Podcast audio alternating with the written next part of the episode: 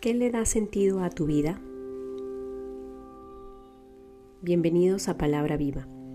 En el nombre Padre, del Hijo, del Espíritu Santo. Amén.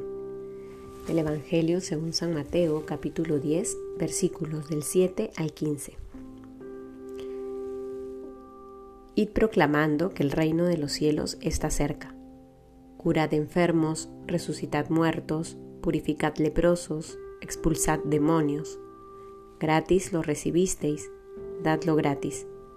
No os procuréis oro, ni plata, ni cobre en vuestras fajas, ni alforja para el camino, ni dos túnicas, ni sandalias, ni bastón, porque el obrero merece su sustento.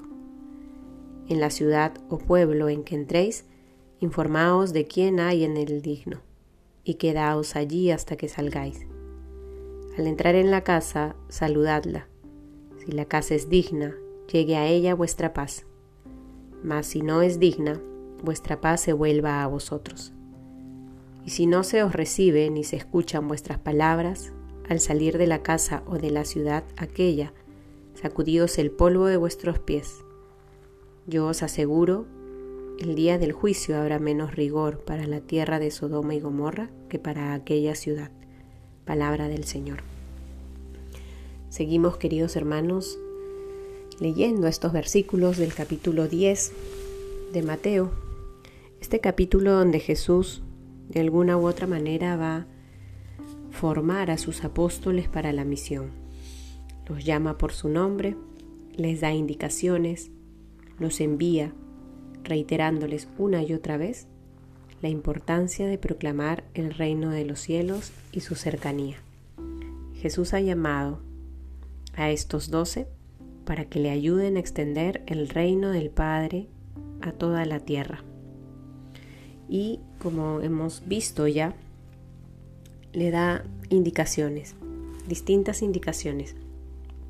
Estas indicaciones están en función justamente de que la misión se lleve a cabo, no reflejan caprichos del Maestro ni un deseo de incomodarles la vida a sus apóstoles, sino que el sentido de todo esto es la misión. Es importante que en este día en que contemplamos este pasaje podamos cada uno también desde nuestra oración descubrir cuál es el sentido de nuestra vida. Como cristianos que somos, ¿es la misión el sentido de nuestra vida? ¿Cómo respondemos a esta misión? ¿Qué tan dispuestos estamos a acoger las exigencias que son propias de la misión? Como ya lo ha dicho Pablo, el apóstol, en alguna ocasión, el amor de Cristo nos apremia. Y es este fuego que hay en nuestro corazón el que nos debe llevar a responder con generosidad y a seguir con obediencia las indicaciones que el mismo Señor nos hace.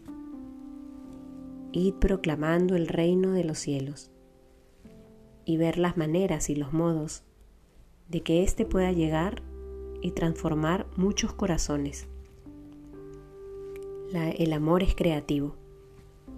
Que cada día ojalá podamos en esta experiencia de encuentro con el amor de Cristo descubrir de qué manera quiere Él que hagamos llegar su amor a todas las personas. Que sea la misión lo que mueva nuestra vida, ese deseo de querer que todo el mundo sea para Dios, que todas las personas descubran el amor de Cristo y el valor que tiene para la vida. Que nuestra vida entonces, queridos hermanos, sea instrumento para prolongar el Evangelio a todas las personas. En el nombre del Padre, del Hijo, del Espíritu Santo. Amén.